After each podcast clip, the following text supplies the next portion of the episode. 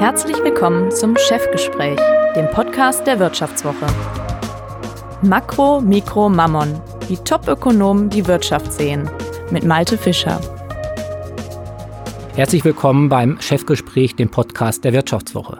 Mein Name ist Malte Fischer, ich bin Chefvolkswirt der Wirtschaftswoche. Haben Sie erkannt, was das ist? Das waren 50-Euro-Scheine, Papiergeld. Noch zahlen wir damit. Die Frage ist nur, wie lange noch? Vor 4000 Jahren, in der Bronzezeit, haben die Menschen mit Kaurimuscheln gezahlt. Danach kam Gold und Silber. Dann das Papiergeld. Und in Zukunft? Zahlen wir dann vielleicht nur noch mit Kryptowährungen wie dem Bitcoin, der Libra oder gar mit einem digitalen Euro? Über die Zukunft des Geldes und unserer Geldordnung spreche ich nun mit Thomas Mayer. Thomas Mayer ist Gründungsdirektor des Flossbach von Storch Research Instituts in Köln. Davor war er Chefvolkswirt der Deutschen Bank, hat für Goldman Sachs, den Internationalen Währungsfonds und das Kieler Institut für Weltwirtschaft gearbeitet. Herzlich willkommen, Herr Mayer. Guten Tag, Herr Fischer. Herr Mayer, ich habe es bereits erwähnt. Wir stehen so an der Schwelle zur Entmaterialisierung des Geldes. Zahlen Sie eigentlich noch mit Papiergeld? Ja, mache ich. Ich zahle aber auch mit Karte. Warum zahlen Sie noch mit Papiergeld? Ja, es ist schon manchmal bequem.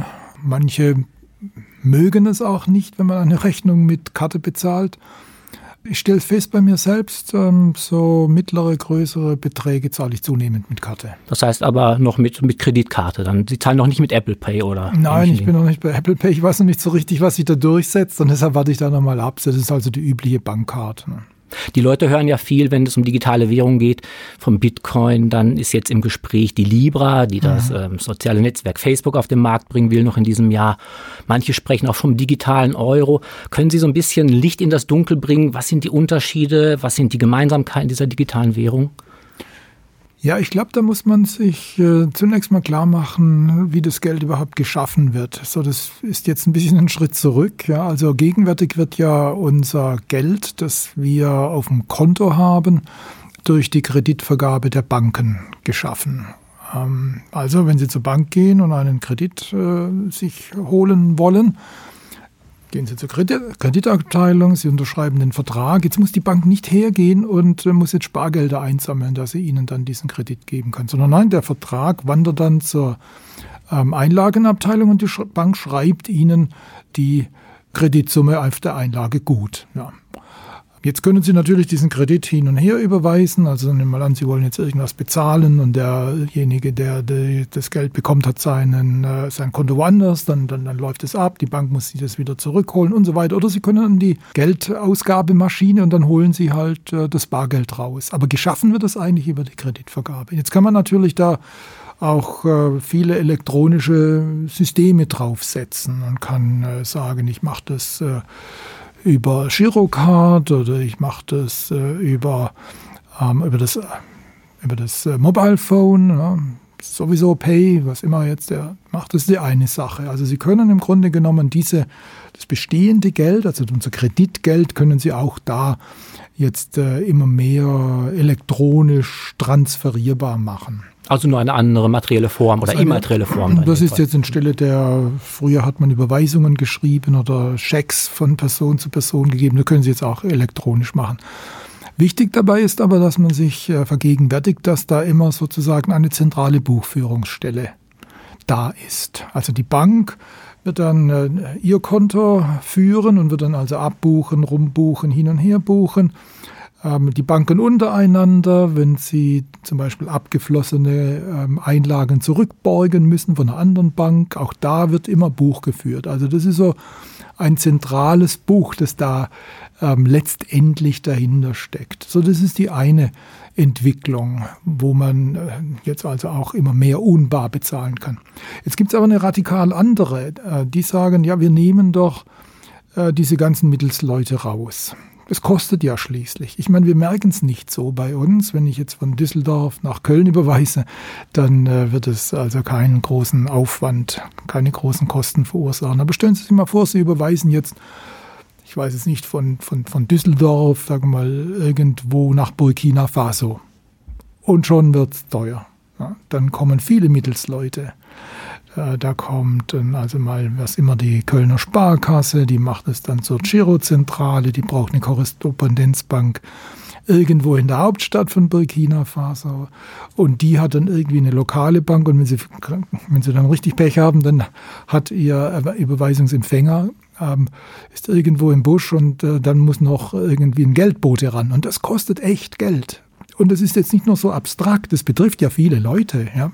Denken Sie an Leute, die hier äh, bei uns sind und äh, dann Geld überweisen wollen ähm, nach Hause. Und da werden wirklich Kosten fällig. Jetzt haben da einige Leute gesagt, naja, wir können die Mittelsleute rausnehmen. Also wir stellen jetzt äh, eine, wir haben jetzt eine Technik entwickelt, können wir noch drauf kommen, wie das geht. Wir haben eine Technik entwickelt, da können wir jetzt Geld virtuell übertragen, so wie wir, der wir jetzt hier uns gegenüber stehen, wie wir jetzt eigentlich einen Geldschein übertragen könnten. Also wir sehen uns, wir können den Geldschein jetzt von Person, von Meier zu Fischer geben. Ohne Bank. Ohne Bank, ja.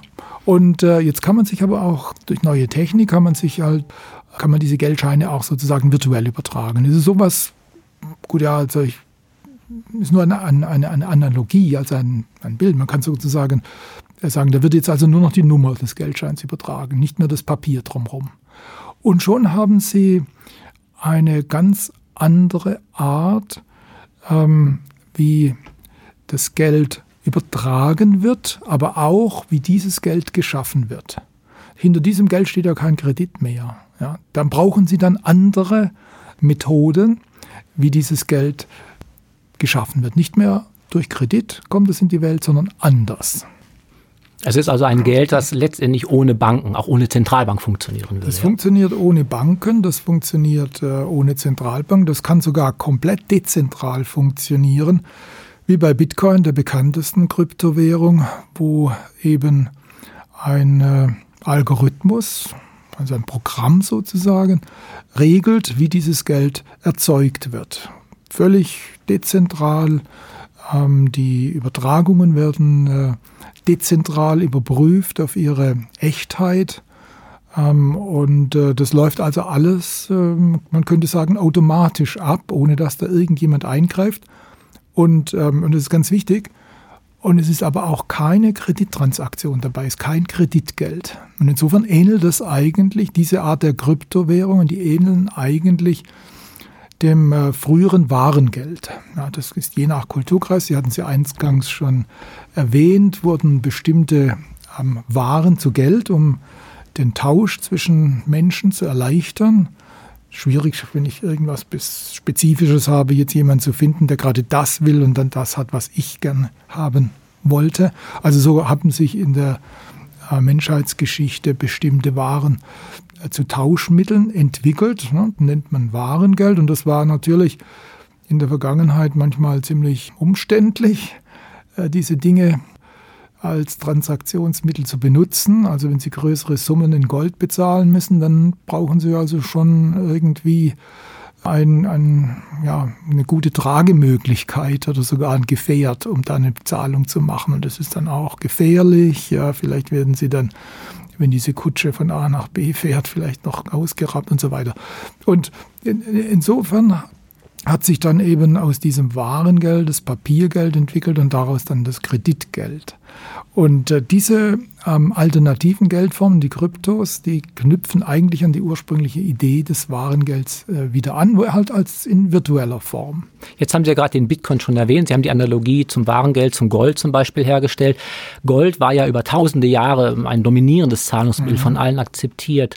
Viele Fans von Kryptowährungen, insbesondere von Bitcoin, hatten ja die Hoffnung, dass der Bitcoin sich auch als ein neues Geld, als ein Alternativgeld zu Euro, Dollar, Yen und so weiter entwickelt. Das ist bisher so auf breiter Front noch nicht geschehen.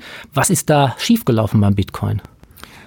Also zunächst mal ist es erstaunlich, dass für eine solche ähm, technische Innovation, die auch zur Finanzinnovation geworden ist, dass die Nachfrage da so hoch ist. Ja, also da, sie zahlen ja einen ordentlichen Preis, um so, einen, so eine Coin zu bekommen.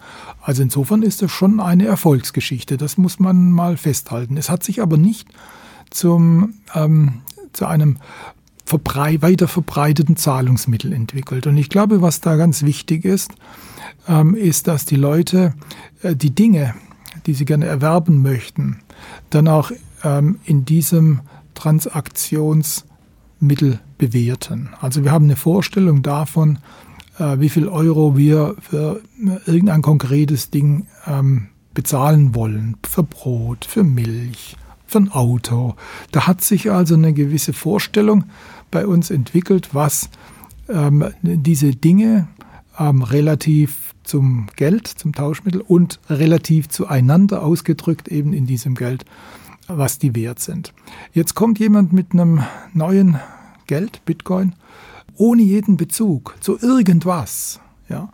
Und jetzt haben sie Schwierigkeiten, dieses äh, neue Instrument in Beziehung zu setzen zu konkreten Dingen, die sie erwerben wollen. Und jetzt äh, sind sie in einer Situation, wo es eigentlich darum geht, sich äh, zu überlegen, also eine, eine, eine Meinung zu bilden, äh, wird sich das durchsetzen oder wird sich es nicht durchsetzen? Wenn sie es durchsetzen würde, ja, dann können sie auf sehr hohe Preise, jetzt in Dollar oder Euro gerechnet, für dieses neue Tauschmittel kommen. Wenn sie es nicht durchsetzt, ja, dann fällt's. Dann ist es vielleicht sogar wieder so viel wert wie am Anfang, nämlich nichts. Und in, wir sind in diesem Prozess, wo man halt äh, gegenwärtig noch äh, nur darüber spekulieren kann, ob es zu diesem äh, äh Systemwechsel im Geld kommt. Das ist die erste Frage. Kommt es überhaupt dazu? Also ist die Technik, die dahinter steckt, so belastbar, dass das tatsächlich so passiert? Werden die Vertreter des bestehenden Systems das zulassen oder werden sie es unterdrücken, ist die erste Frage. Und die zweite Frage ist, welche Coin, also welche konkrete Kryptowährung wird sich tatsächlich letztendlich durchsetzen? Es, ich habe mir überlegt, wie, man, wie das ist, wenn man, äh, sagen wir mal, in so verschiedene Kryptos äh, investieren wollte. Und äh, also im Investitionsbereich ist man ja immer mit Unsicherheit konfrontiert und man versucht dann halt in Wahrscheinlichkeiten zu denken. Ich bin dann aber zum Schluss gekommen, ich kann bei den Kryptos nicht in solchen Wahrscheinlichkeiten denken. Warum nicht? Ich gebe Ihnen mal ein Beispiel. Das, meines Erachtens ist es so, stellen Sie sich vor, Sie kommen auf den Jahrmarkt äh, und da sehen Sie einen Losverkäufer. Und Sie sehen der, seine Lostrommel, ja, und äh, da können Sie jetzt ein Los kaufen und äh, da wird ein großer Gewinn versprochen, wenn Sie den richtigen ziehen. Also in dem Fall, wenn Sie die richtige Kryptowährung ziehen, die letztendlich sich durchsetzt, wenn sie sich überhaupt durchsetzt. So, jetzt denken, denken Sie, naja, ich sehe, die Lostrommel hat eine gewisse Größe und da drin ist ein Gewinnerlos und da kann ich natürlich überlegen, wie viel ich bereit bin, da zu bezahlen, denn der letztendlich Ertrag kann ja gigantisch sein. So, jetzt sehen Sie aber, dass da kommen ja mehr Losverkäufer noch an den, auf den Jahrmarkt. Da kommen immer neue. Vielleicht hat ja der, der vor Ihnen steht, gar nicht das Gewinnerlos drin. Und dann sehen Sie, ja, da kommen ja über die Zeit immer neue. Vielleicht sind bei all den Lostrommeln, die jetzt gerade am Jahrmarkt da sind, das, das Gewinnerlos immer noch nicht drin.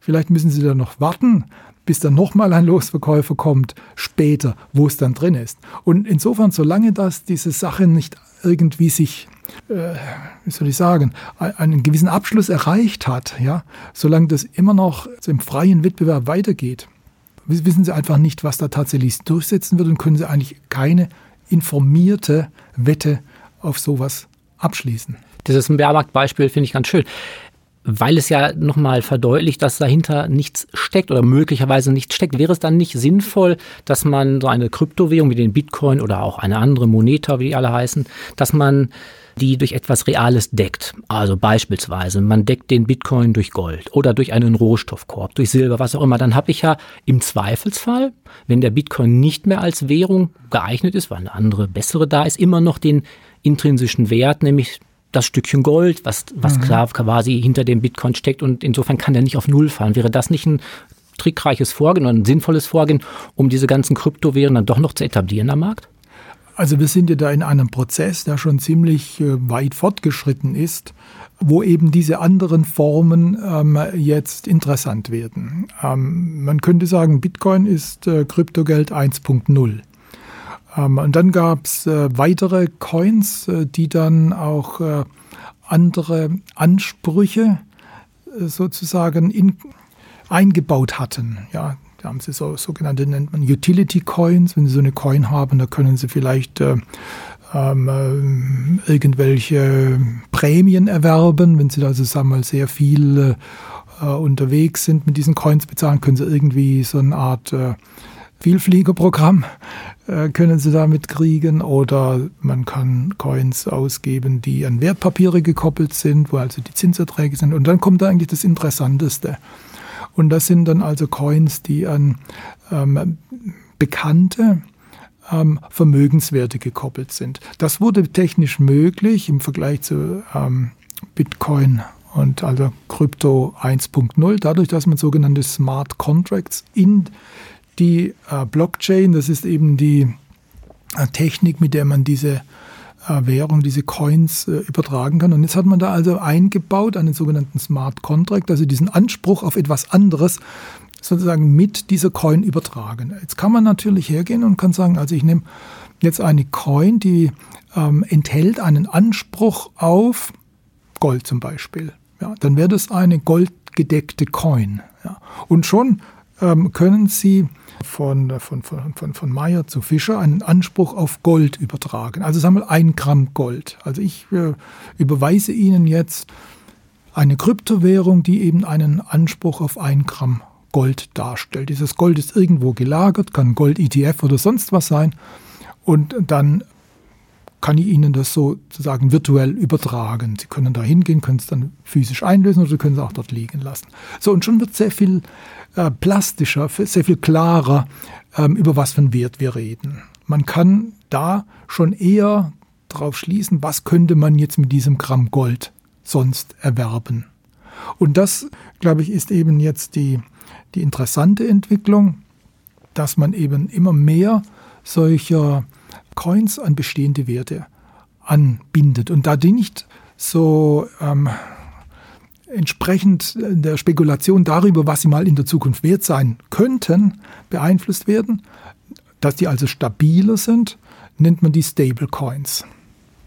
Jetzt haben wir noch in der ganzen Diskussion ja einen wichtigen Player vergessen, das ist der Staat, das ist die staatliche Zentralbank, also in diesem Fall die Europäische Zentralbank. In der Eurozone ist ja der Euro das alleinige gesetzliche Zahlungsmittel ausschließlich, das heißt, da gibt es einen Annahmezwang. Verhindert dieser Charakter des Euro, verhindert dieses Zentralbankmonopol, dieses Monopolgeld nicht, dass sich überhaupt so etwas wie Bitcoin durchsetzt, selbst wenn er durch Gold gedeckt wäre als Zahlungsmittel? Also nicht unbedingt. Äh, Sie können natürlich Verträge abschließen oder Sie können das auch äh, mündlich ausmachen, dass eben bestimmte Transaktionen in einem bestimmten Medium ähm, bezahlt werden. Das geht schon. Ja, es ist also nur, sagen wir, gegenüber dem Staat können Sie das nicht äh, durchsetzen. Ich kann also dem Staat nicht jetzt Bitcoins anbieten, wenn ich meine Steuern bezahlen will. Ähm, also von daher gesehen ist äh, die Etablierung Euros als gesetzliches Zahlungsmittel nicht unbedingt ein Hintergrund, äh, ein Hinderungsgrund, ähm, dass ich da parallele andere äh, Zahlungsmittel, dass die dann sozusagen populär werden. Allerdings steht natürlich äh, diesem Staatsmonopol für die also wie ich, wie ich wie staatliche Abgaben bezahle und das Bestehen drauf, dass das in einer bestimmten Form äh, bezahlt wird, dem steht natürlich schon eine gewaltige Hürde ent, entgegen. Wenn ich weiß, dass ich meine Steuern immer in Euro entrichten muss, dann werde ich mir natürlich ähm, überlegen, ob ich äh, ja, mal irgend die Coin XYZ halte und ähm, dann ist vielleicht gerade in dem Moment, wo meine Steuer fällig wird, ähm, lässt die sich nicht zu dem nötigen Betrag in Euros verwandeln. Jetzt haben Sie eben schon einen Begriff in die Runde geworfen, Stablecoins. Mhm. Man kann den Bitcoin auch als Stablecoin betrachten. Eine andere Währung, die für sich beansprucht, eine Stablecoin zu sein, stabiler also zu sein als der Bitcoin oder andere Währungen, ist die Libra. Die mhm. haben wir noch nicht. Facebook möchte die in diesem Jahr noch auf den Markt bringen. Ist die Libra der neue Stern am Währungshimmel, der Euro, Yen und ähm, Dollar Konkurrenz machen kann? Also es ist eine sehr clevere Idee. Es ist ein bisschen ein Hybrid. Ähm, es ist also weder eine reine Kreditgeldwährung, wie wir sie jetzt kennen, noch ist es wirklich eine Vollblut-Kryptowährung. Im Grunde genommen ist es ja ein Kryptoaufsatz auf das bestehende Geld, auf das bestehende Kreditgeld. Und ich denke, die haben das eigentlich sehr clever gemacht. Sie sagen also, diese Libra, die Sie jetzt auch äh, über Blockchain handeln können, und zwar mit einer Blockchain, die ähm, entsprechend ähm, weiterentwickelt wurde, sodass sie auch wirklich große Transaktionsvolumen schnell abwickeln können. Das ist bei der originären Bitcoin-Blockchain ein Problem. Also ganz kurz nur zur, zur ja. Verständnis. Blockchain ist eine mhm. Technologie, auf der Sie das dezentrale genau. Geld hin und her genau. das, können, genau. also digital unsichtbar. Richtig, das brauchen Sie, damit diese, diese virtuellen Banknoten, also diese nur die Nummern auch tatsächlich authentisch übergeben werden können, dass die echt sind. Das müssen Sie prüfen. So, und äh, diese Libra Association hat jetzt äh, eben diese Hybrid-Kryptowährung ähm, lanciert, in der ein Währungskorb bestehender Kreditgeldwährungen mittels Blockchain übertragen werden kann, also ein Hybrid. Es ist eine interessante Idee, weil es ist ja auf der einen Seite eben diese Stablecoin. Also ähm, man kann sich vorstellen, was eine Libra kaufen wird an Waren oder Vermögenswerten, wenn man genau kennt, welcher Währungskorb dahinter steckt. Also das ist schon eine nicht schlechte Idee. Und dann hat natürlich Facebook, der Initiator ist natürlich wahnsinnig bekannt. Er hat über mehr als zweieinhalb Milliarden Nutzer und äh, genießt ja immerhin das Vertrauen der Leute. Viele Leute vertrauen Facebook ja eine Unmenge Daten an und äh, die rechnen halt damit. Und sie hatten anfangs ja auch noch ganz respektable Finanzunternehmen dabei, Visa, PayPal, die dann allerdings äh, von, den, von der Politik Gegenwind gekriegt haben und jetzt nicht mehr dabei sind.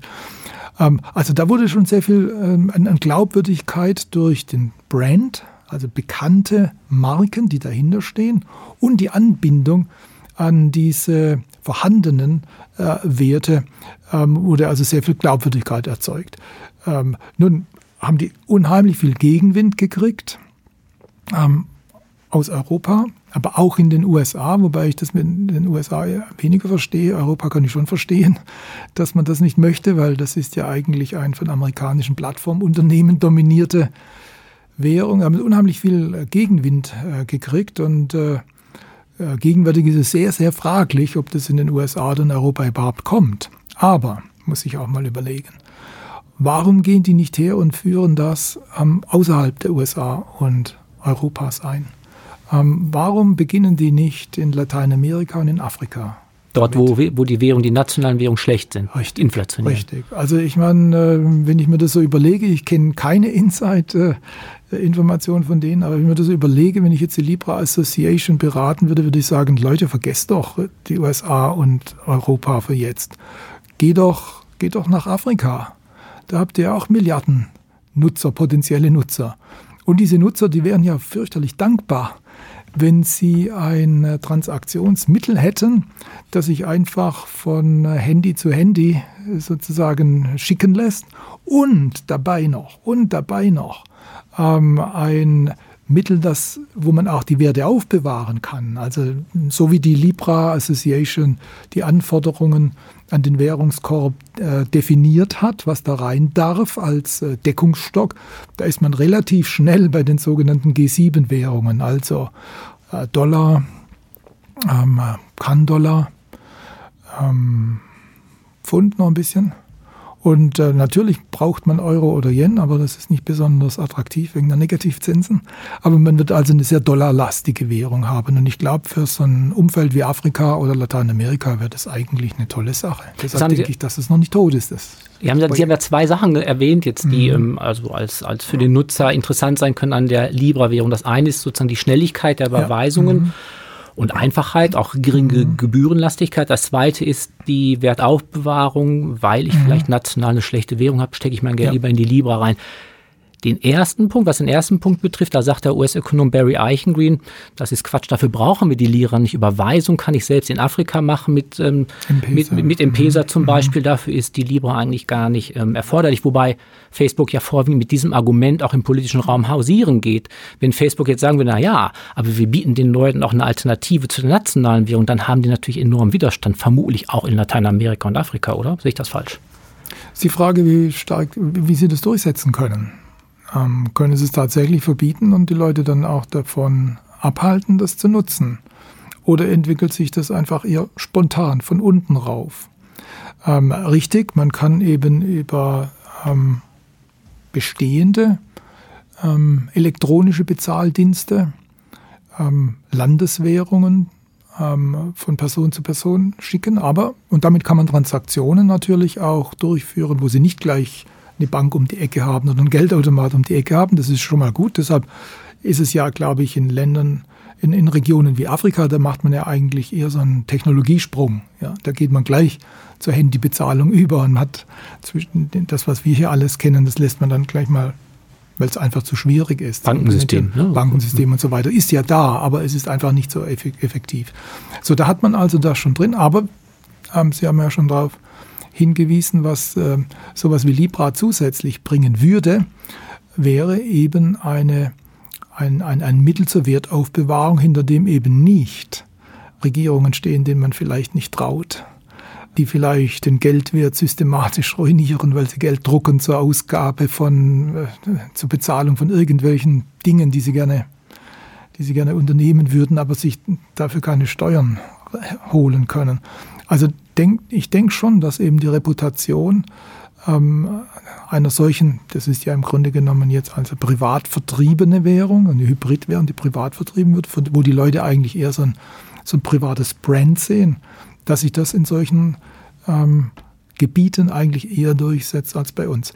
Wenn Sie das mal haben, ja, dann haben Sie natürlich schon mal hier eine eine Währung etabliert, in dem Fall eine Hybridwährung etabliert, die unter Umständen, wenn das Ding erfolgreich ist, ähm, so viele Leute oder mehr erreichen kann als, äh, sagen wir mal, ein Dollar in den USA oder ein Euro im Euroraum. Und ein weiterer Grund kommt hinzu, warum eigentlich die meines Erachtens weitermachen.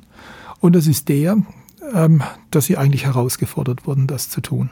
Herausgefordert von ähm, China. Äh, wir kennen ja schon Alipay, WeChat Pay. Äh, die Chinesen, die sind äh, sehr affin für diese Dinge. Da wird, ähm, sagt mir meine Kollegin aus Shanghai, da wird mehr mit dem Handy bezahlt als mit irgendwas anderem. Ja, die sind also schon darüber. So, und ich glaube, dass China, und dann hat die chinesische Regierung auch gesagt, sie wird sich an dieser Entwicklung ähm, der elektronischen Währungen einschließlich von Kryptowährungen, also Blockchain, basierten Währungen selbst beteiligen. Das heißt, man sieht schon, dass aus China hier ein Export von elektronischem Geld stattfindet. Vielleicht kann man da auch die Seitenstraße dazu benutzen, das global zu äh, verbreiten, wo dann äh, so Anbieter ähm, wie Facebook und andere herausgefordert sind, dem was entgegenzusetzen. Nur ähm, mir scheint, dass also bei uns die Zentralbanken und die Regierung ein bisschen langsame Lerner sind. Ein bisschen sind sie aufgewacht durch Libra, aber sie sind eigentlich immer noch ziemlich äh, unten an der Lernkurve. Ja, aber wir haben die Libra, wir haben den Bitcoin, wir haben andere Kryptowährungen. Und jetzt hört man bei den Zentralbanken auch mal die Diskussion, brauchen wir nicht eine eigene digitale Zentralbankwährung, ja. einen mhm. digitalen Euro? Die schwedische Zentralbank ist da schon ein bisschen weiter, die denkt schon über die digitale ähm, Krone nach weil da auch das Bargeld kaum noch eine Rolle spielt. Uruguay ist als Zentralbank schon ziemlich weit fortgeschritten. Mhm. Was ist das denn nun wieder, digitaler Euro? Wie sollen wir uns das vorstellen? Ist das ein Konkurrenzprodukt oder was ganz anderes? Was steckt dahinter? Also die Zentralbanken haben eigentlich lange geschlafen.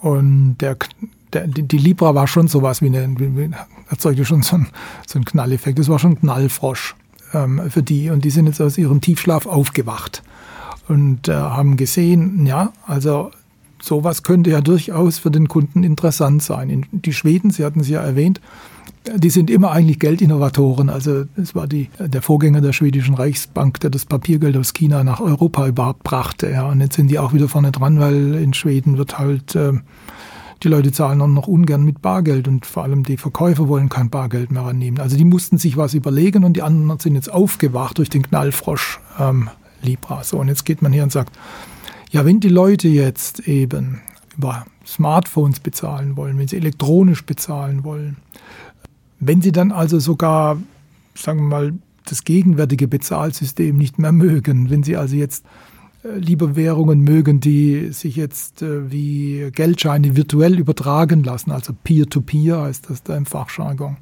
Ja, da müssen wir ja selbst bieten, ja. Und da wird jetzt sogar in der EZB wird jetzt äh, intensiv darüber nachgedacht, ob man nicht so was wie einen äh, virtuellen Euro, dem Papier-Euro, sozusagen beigibt.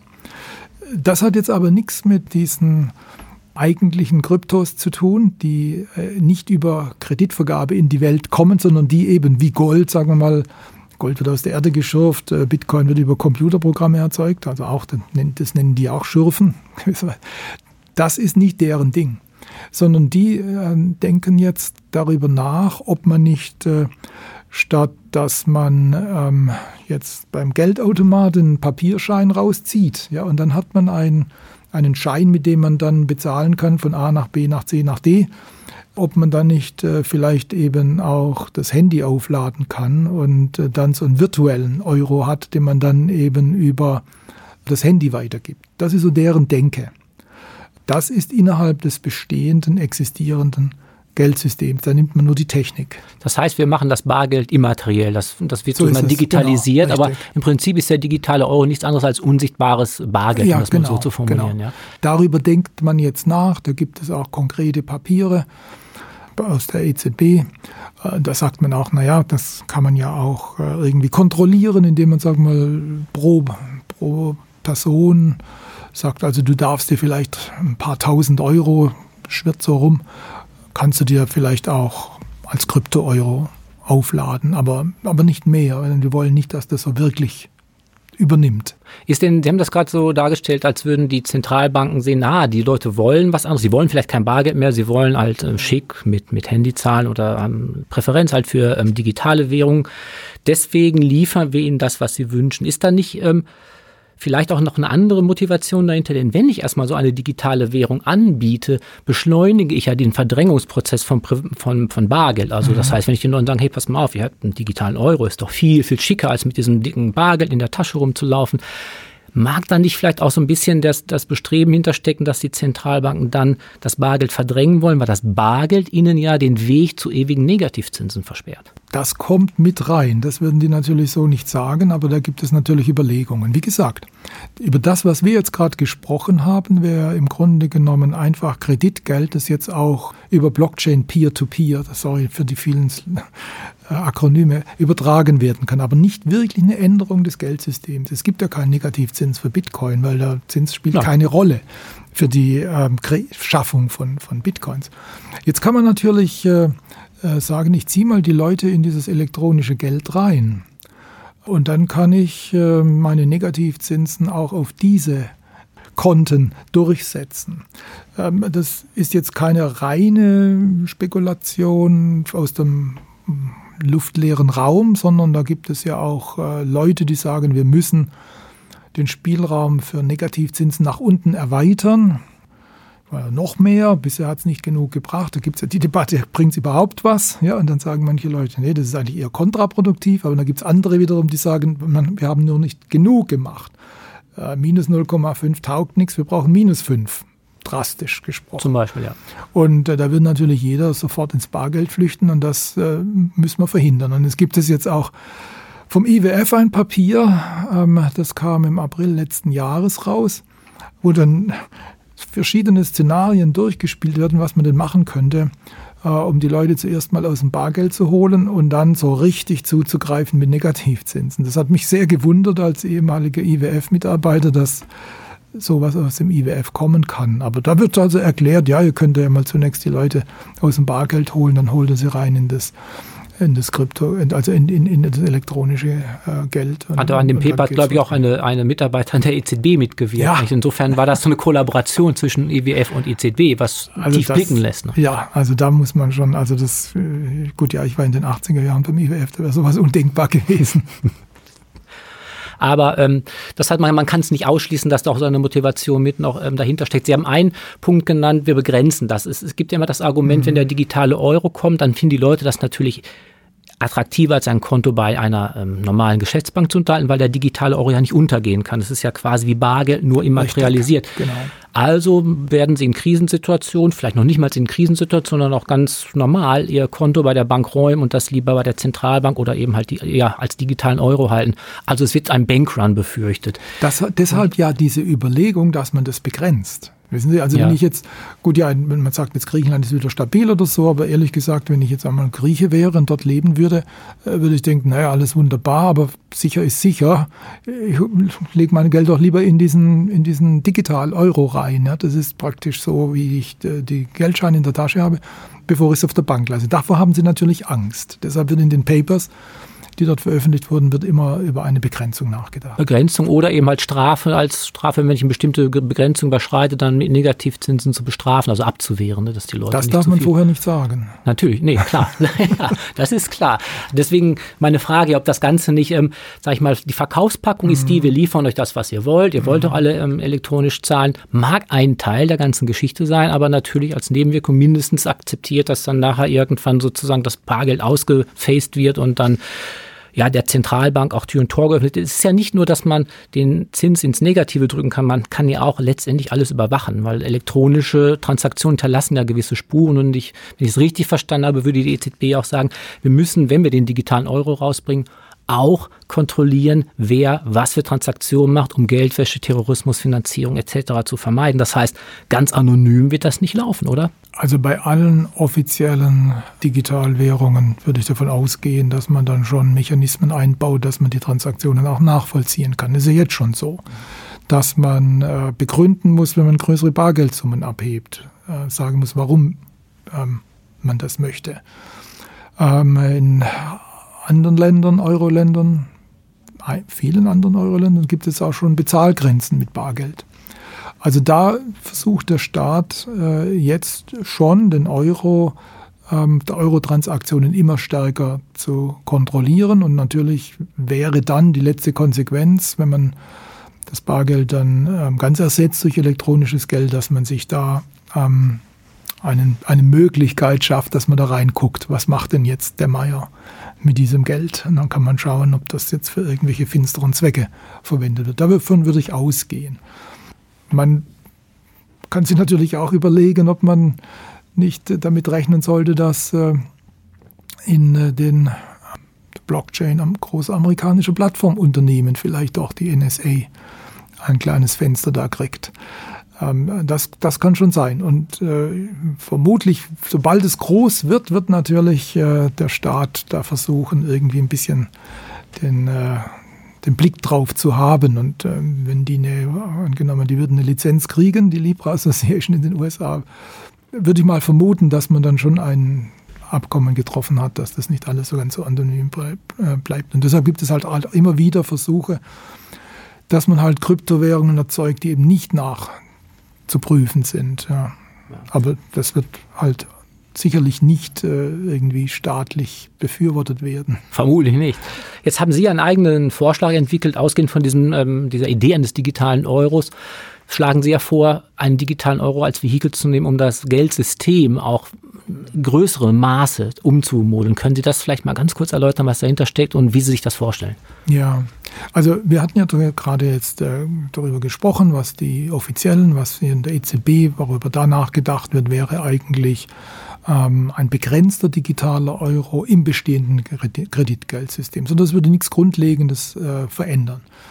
Man kann sich aber auch vorstellen, dass man äh, den Euro aus dem bestehenden Kreditgeldsystem herausnimmt und ähm, praktisch neu lanciert, zweite, zwei, zweite Runde, also Euro 2.0, äh, und ihn dann ähm, eben wie eine Vollkryptowährung herstellt.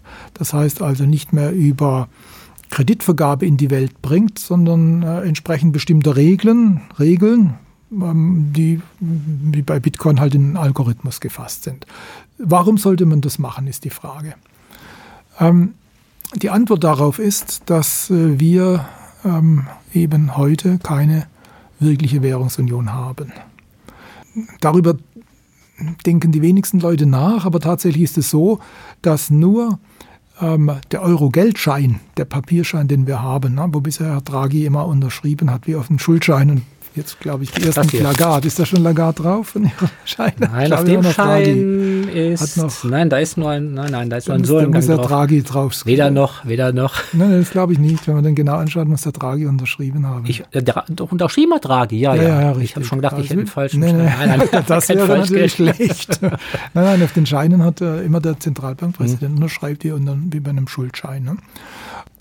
Also die denken jetzt halt einfach darüber nach, dass man das jetzt ersetzt.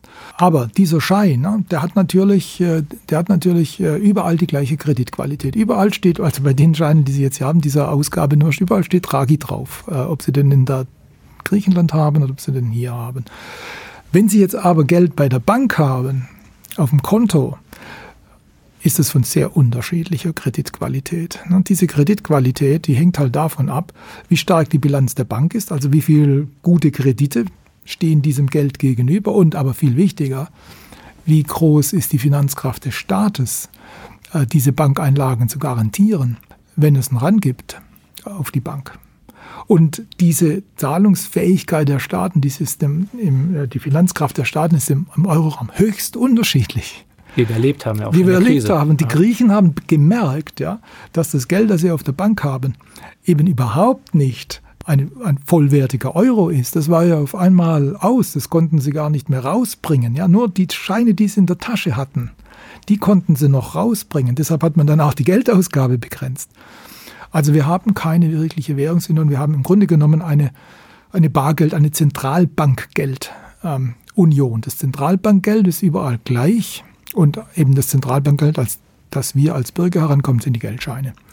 So, jetzt könnte man eigentlich sagen, wir, wir können doch diesen Euro überall, überall jetzt gleich von gleicher Kreditqualität machen, wenn wir diesem Papierschein ein virtuelles ähm, Pendant hinzufügen. Ja? Der Kunde kann entscheiden, ob er lieber mit Papiergeld bezahlt oder mit diesem virtuellen Geld. Damit haben wir diese ganzen Debatten über europäische Einlagensicherungen und Bankenunion, Single Supervisory Mechanism, was es alles gibt, ja, das wäre alles erledigt. Das, das hätte, könnte, man, könnte man eigentlich dadurch zu einer vollwertigen Währungsunion mit gleicher Kreditqualität des Geldes überall machen. Es hat noch einen weiteren interessanten Vorteil. Das hört sich jetzt für jeden, der das erste Mal hört, beinahe schon wie ein Münchhausen-Trick an, aber das ist ein, ein Phänomen, das schon lange, lange äh, Jahre bekannt ist. Es wurde zum ersten Mal einer Regierung vorgelegt, 1933, der Roosevelt-Regierung in den USA. Und das geht so.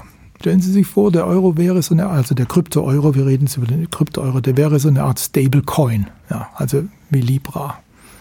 So eine Stablecoin, die hängt ja an einem Wert. Da muss ja irgendwas hinterlegt sein. Jetzt könnte man ja sich überlegen, dass äh, dieser Euro, dieser Digital-Euro, gedeckt wird durch Staatsanleihen. So, die liegen jetzt dann bei der ähm, EZB. Das ist sozusagen der Deckungsstock. Und dafür ähm, hat sie dann diese Krypto-Euros ausgegeben. So, wenn man sich jetzt überlegt, was dann passieren würde, dann gibt es gegenwärtig gibt's so etwa 7 Billionen Euro an Sichteinlagen. Bei den Banken. Bei den Banken, genau. Das sind also das Geld, das wir jetzt auf dem Girokonto haben. Wenn man das alles aufaddiert, kommt man im Euroraum ungefähr auf 7 Billionen. Jetzt bräuchten Sie, um diese 7 Billionen an Sichteinlagen, wenn Sie die jetzt umstellen würden auf so einen, äh, so einen Digital-Euro, bräuchten Sie ja 7 Billionen Deckungsstock. Wenn jetzt der Deckungsstock Staatsanleihen sind, dann können Sie insgesamt 7 Billionen Staatsanleihen aus dem Markt nehmen. Die brauchen sie ja immer sozusagen als Deckungsstock. Mhm. Ja. Wenn eine ausläuft, müssen sie eine neue erwerben. So, wenn Sie sieben Billionen Staatsanleihen aus dem Markt nehmen, dann sinkt die am Markt verbleibende Verschuldung im Euroraum insgesamt, die gegenwärtig bei ungefähr 85, 86 Prozent des Bruttoinlandsprodukts sinkt, die sackt ab auf 25 Prozent. Also sie entschulden die Staaten quasi in einem quasi großzügigen Akt. In einem einzigen großzügigen Akt. Denn diese, diese Staatsschuld wird sozusagen aus dem Markt genommen. Ja? Die verbleibt dann bei der Zentralbank und deckt eben dieses ausstehende Geld.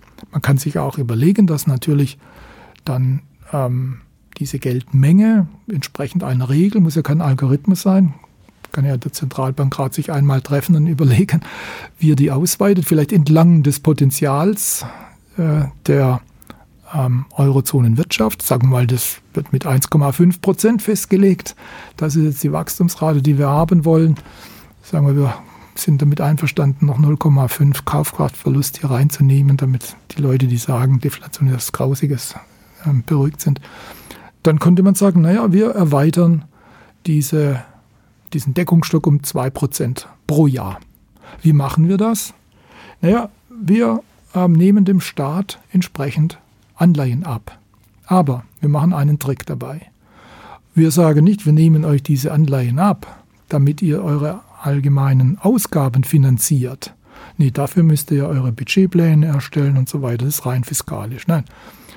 Wir geben euch, wir nehmen euch diese Anleihen ab und geben euch das Geld unter der Voraussetzung, dass ihr dieses Geld an die Bürger verteilt. Also als eine Art Gelddividende. Helikoptergeld, das regnet dann runter, ja? Das so regnet runter pro Kopf. Ja, warum nicht? Der Bürger hätte dann sozusagen, statt dass er jetzt Negativzinsen bald bei der Bank bezahlt, würde er eine Gelddividende bekommen. Das können Sie einmal machen. Ich wollte gerade sagen, weil wenn Sie die Staaten entschulden, also, ja. warum soll die Regierung sagen, wir sparen jetzt, da kommt die Zentralbank ja. wieder und macht das nächste Mal wieder. Einmal, warum nicht zweimal oder dreimal? Dann wäre sie bankrott. Denn Sie können ja in diesem digitalen Euro, können Sie ja einen Smart Contract einbauen, der sagt, dieser Euro ist nur echt, wenn er entweder über diesen einmalige, einmalige Transaktion der Verschiebung dieser Staatsanleihen vom Markt auf die Zentralbank geschaffen wurde oder wenn er der Regel entsprechend zusätzlich erzeugt wurde. Alles, was da nicht enthalten ist, ist ein unechter Euro. Wir haben ja jetzt schon Wasserzeichen. Wenn Sie Ihren Schein mhm. anschauen, werden Sie sehen, dass da ja schon viel gemacht ist, damit er echt ist. So, können, das, so ein Wasserzeichen können Sie natürlich in den Smart Contract auch virtuell einbauen. So, übergebe ich Ihnen dann so einen Schein, und ich kann ja über diese Blockchain dann feststellen, wie der entstand. Also das wäre das Wasserzeichen. Und der Prüfer findet, dass dieser Schein eben nicht so entstanden ist, nicht auf diese Weise, dann ist der unecht, wie ein, wie ein gefälschter 50er, ja, den ja. Sie jetzt hier liegen haben. So könnte man das machen. Das hat aber für die Politiker, für die Zentralbanken und für die Banken Konsequenzen, die sie scheuen. Für die Politiker heißt das, ab dann sind sie sozusagen auf sich selbst gestellt. Dann kann ich nicht mehr zur Zentralbank gehen oder zu den Banken gehen und sagen, schaff mir Geld. Ja, denn ich möchte jetzt diese oder jene Aufgabe erledigen, aber ähm, ich bin schon so verschuldet, ich kann nicht mehr. Nein, das geht nicht mehr. Ähm, wer nicht zahlen kann, geht bankrott. Also Staatsbankrotte wären dann tatsächlich möglich. Und sie wären auch nicht so gefährlich. Andererseits kann man sagen, mit 25 Prozent Schuldenquote für jeden Staat im Euroraum, könnte man erwarten, dass Politiker von hier aus jetzt eigentlich vernünftig ähm, ihre Finanzen managen. Ja gut, ich meine, Griechenland ist auch schon einmal mit 25 gestartet. Spanien war mal, glaube ich, bei 30, jetzt sind die bei 100. Also das geht ganz schnell. Das wäre dann aber, müsste jeder wissen, weil das ist ja klar. Der nächste Punkt ist natürlich, dass die Banken nicht mehr das Geld selbst erzeugen können. Ja, sondern sie müssten dann das tun, was äh, viele Leute vermuten und was immer noch in manchen Lehrbüchern steht. Sie müssten Geld einsammeln und das dann weiter verleihen. Also ein ganz banales Verleihgeschäft. Und eine Bank würde sich von einem Investmentfonds nur dadurch unterscheiden, dass sie sagt, der Kunde ist versichert bis zur Höhe meines Eigenkapitals. Also wenn ich mehr verliere als mein Eigenkapital, äh, dann hat er auch der Kunde einen Verlust.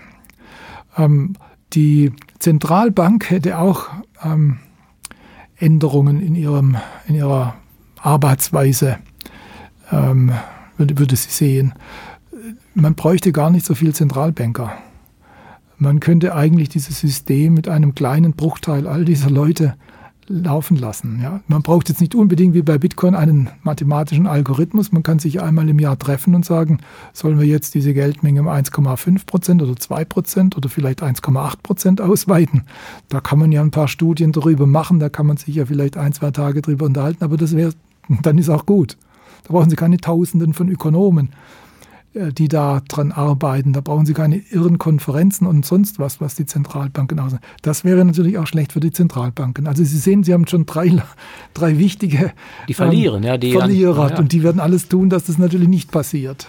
Das hört sich alles wunderbar an. Ich habe da nur an einem Punkt habe ich Bauchschmerzen. Mhm. Warum glauben Sie, dass die Zentralbanken sich dann auf diese oder die Politiker und die Zentralbank mhm. muss man sagen auf diese Funktion zurückziehen, dass die Zentralbank wirklich nur die Geldmenge dann in dieser digitalen Form eben halt um, sag ich mal, ein bis zwei Prozent pro Jahr erhöht. Was sichert uns dagegen ab, dass die Politiker nicht doch wieder sich der Zentralbank bemächtigen, ihre Leute mhm. da reinsetzen ja. und dann die Zentralbank auffordern, was man, Leute, mhm. produziert mal zehn Prozent mehr Geld pro Jahr, weil wir wollen den Wohlstandsstaat finanzieren, ja, wir wollen Klimaschutz mhm. finanzieren, wir wollen vielleicht genau. einen Krieg finanzieren. Also solange dieser, ja. dieser politische Körper da ist, äh, glaube ich, wenn man in die Historie zurückkommt, hat er mhm. sich immer irgendwie der Zentralbank bemächtigt. Diese Idee einer völlig unabhängigen Zentralbank mhm. scheint mir doch jetzt vor dem Hintergrund der historischen Erfahrung ich möchte mal fast sagen, naiv zu sein. Also das geht nur dann, wenn der Bürger das auch kontrolliert. Wenn der Bürger Politiker abwählt, die das System versuchen zu manipulieren. Sonst, sonst geht es nicht. Ne? Die Macht liegt beim Bürger. Wann wird der Bürger das tun? Ich meine, die deutsche Geschichte zeigt, wie es geht. Ähm, äh, nach dem Krieg und nach der Währungsreform 1948 hatten die Deutschen wirklich die Nase voll vom Missbrauch des Geldes durch den Staat. Die Leute hatten damals noch ja erlebt, was es bedeutet, Hyperinflation. Also da waren Leute da, die das physisch erlebt haben, was Hyperinflation 1923 bedeutete. Und die, die jetzt den, die neue Bundesrepublik aufbauten, die hatten ja gerade erlebt, was ein Währungsschnitt bedeutet. Und die waren natürlich äh, hochsensibel und haben darauf geachtet, dass die Bundesbank Geld für den Bürger macht und nicht für den Staat. Und äh, die Bundesbank hat sich über Jahrzehnte damit einen enormen Ruf geschaffen. Denken Sie nur noch an dieses, diesen, diesen berühmten Ausspruch von Jacques Delors. Die, nicht, nicht alle Deutschen glauben an Gott, aber jeder Deutsche glaubt an die Bundesbank. Und die hat man ja nur eigentlich äh, aus höheren Gründen geopfert. Das war nicht leicht, die Bundesbank in ihrer früheren Form abzuschaffen und in den Euro einzubringen. Da hat ja Helmut Kohl äh, größere, übergreifende politische Gründe geltend gemacht. Aber, wir müssen das tun. Aber man hat sie abgewählt und da wäre ja der nächste ja. Punkt. Und ich würde Ihnen das Argument abkaufen, wenn wir nur in Deutschland dieses System einführen. Wir haben ja jetzt den Euro in Europa und da haben wir sehr unterschiedliche Präferenzen der ja, Bürger. Die Italiener deshalb, würden bestimmt sagen, prima, wenn ihr 10 Prozent mehr Geld produziert. Die Deutschen würden sagen 0 Prozent mehr Geld. Und da irgendwo per Wahlen dann ein, einen Korrekturmechanismus für eine Zentralbank ähm, zu installieren, die eigentlich gegen diese Regel, die sie aufgestellt haben, verstößt, scheint mir doch ein bisschen vage zu sein, oder? Was ich damit sagen wollte, wollte. Ich war deshalb noch nicht ganz mit meiner Geschichte okay. fertig. Was Sie brauchen, ist zunächst mal eine Krise. Okay. Das, über was wir da reden, das kommt nicht einfach nur durch Einsicht, sondern Sie brauchen eine Krise, die alles so erschüttert, wie damals die Deutschen, ja, nach den Währungsschnitten, die alles so erschüttert, dass sie sagen, also jetzt brauchen wir solides Geld, wir machen den Neuanfang. Ohne das wird es nicht gehen. Da haben Sie, haben Sie völlig recht, bin ich ja bei Ihnen. Insofern könnte man sagen, warum reden wir überhaupt darüber? Ist ja keine Krise am Horizont. Meines Erachtens ist es trotzdem wichtig, sich zu überlegen, was man tun könnte, wenn eine Krise kommt. Denn was man vermeiden sollte, ist, dass dann ein paar Leute irgendwo über ein Wochenende sich in irgendeinem Raum einschließen und eine Lösung finden müssen und keine Ahnung haben, was möglich wäre. Das sollte man vermeiden. Man, geht sogar, man kann sogar weitergehen und kann sagen, nur wir können über sowas reden. Wenn wir jetzt äh, Verantwortung tragen würden in Zentralbanken oder in Ministerien, die nahe dran sind, und wir würden jetzt darüber reden und das würde jemand hören, der würde sagen, mein Gott, ist es schon so schlimm? Sie Klar. können sowas nur in der Öffentlichkeit überhaupt diskutieren.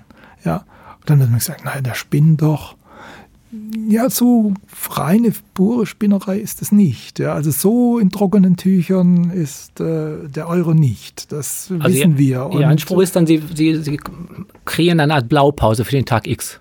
Ich denke, es ist wichtig, dass man über diese Plan, über Plan B redet, weil der Plan A ist nicht so sicher. Mhm. Das hatten wir jetzt gerade schon besprochen. Also wir haben nur eine Teilwährungsunion, nur eine Bargeldunion. Das andere hängt in der Luft. Also der Das ist nicht so sicher. Aber nur wir können darüber reden in der Öffentlichkeit, was man tun könnte, wenn diese äh, unsichere Währung doch noch kollabiert. Denn die Verantwortlichen können es nicht. Das führt mich gleich auch zu der abschließenden Frage. Wir haben jetzt viel darüber diskutiert, ähm, was sich bisher geändert hat und was noch in der Pipeline ist an Ideen, an Vorschlägen. Deshalb meine abschließende Frage, was ist Ihre positiv gesehen, was ist Ihre positive Prognose, nicht normativ, was passieren mhm. sollte, sondern was wird passieren in den nächsten Jahren? Wohin steuern wir? Gibt es eben diese Krise, die als Kulminationspunkt betrachtet werden kann und dann sozusagen in einem neuen Währungssystem mündet, weil man es aufsetzen muss? Oder schleifen wir noch ein paar Jahrzehnte so nach dem jetzigen Motto hin und her und wir kriegen den ewigen Nullzins, aber behalten alle den Euro und Bitcoin scheitert? Wo liegt die Zukunft? Wie geht's weiter?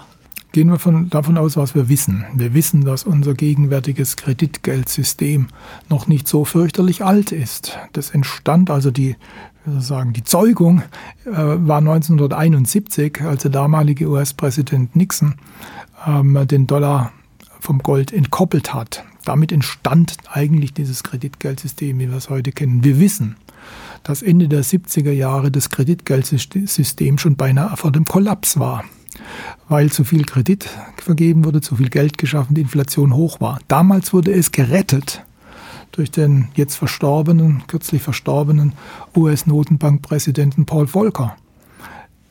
Er hat, um es zu retten, den US-Leitzins auf 20 Prozent gesetzt. Das geht heute nicht mehr. Ja. Und insofern, wir haben jetzt eine lange Zeit, nachdem Volcker nochmal einen Neustart erzwungen hat durch diese radikale Kur, das war eine absolut radikale Kur, sind wir jetzt in einem Umfeld gelandet, wo man sich gar nicht mehr vorstellen kann, dass die Zinsen noch nennenswert steigen, weil die Schuldentürme umfallen. Und wenn man sich jetzt dann überlegt, wo sind da die größten Verletzlichkeiten, dann sind es wackelige Währungen, die unfertig sind und noch keine große Geschichte haben. Und da kommen sie zwangsläufig auf den Euro. Natürlich werden die Leute ähm, zunächst am Dollar festhalten, denn den kennen sie ja über Jahrhunderte inzwischen. Natürlich werden sie am Schweizer Franken festhalten, den kennt man natürlich am Pfund. Aber der Euro, das ist eine junge Währung, die eine Kunstwährung, möchte ich mal so sagen. Die entstand ja nicht von unten rauf, sondern die kam top-down, wurde die auf die Bürger draufgelegt und sie ist unfertig. Und von daher gesehen ist das eigentlich das schwächste Glied in diesem Kreditgeld, das überall Probleme hat, durch Überschuldung Probleme hat. Ähm, ist es das schwächste Glied und wenn es tatsächlich zu einer neuen Finanzkrise kommt, wird es meines Erachtens eine Geldkrise sein. Denn man hat eigentlich die Finanzprobleme durch Geldschaffung aus der Welt geschafft. Wenn es jetzt also zu einer weiteren Finanzkrise kommt, wird es eine Geldkrise sein. Und aufgrund eben seiner ähm, Unvoll Endetheit. Und aufgrund eben seiner geringen, seiner kurzen Geschichte wird der Euro derjenige sein, der wahrscheinlich am anfälligsten ist und wo man am schnellsten eine Lösung braucht. Wir haben gesehen, die Zukunft des Geldes ist zu einem großen Teil wahrscheinlich digital. Das bietet Chancen, das bietet Risiken. Das Risiko eines Überwachungsstaats ist sicherlich nicht von der Hand zu weisen. Das Risiko einer finanziellen Repression ist nicht von der Hand zu weisen. Aber mit gutem politischen Willen können wir auch aus der Digitalisierung vielleicht über einen Währungswettbewerb ein neues, besseres Geldsystem ähm, kreieren. Möglicherweise brauchen wir dazu aber eine Krise, sagt Thomas Mayer. Herr Mayer, herzlichen Dank für das Gespräch. Bitteschön. Ihnen, liebe Zuhörer, nun vielen Dank fürs Zuhören. Bleiben Sie uns gewogen. Bis zum nächsten Mal.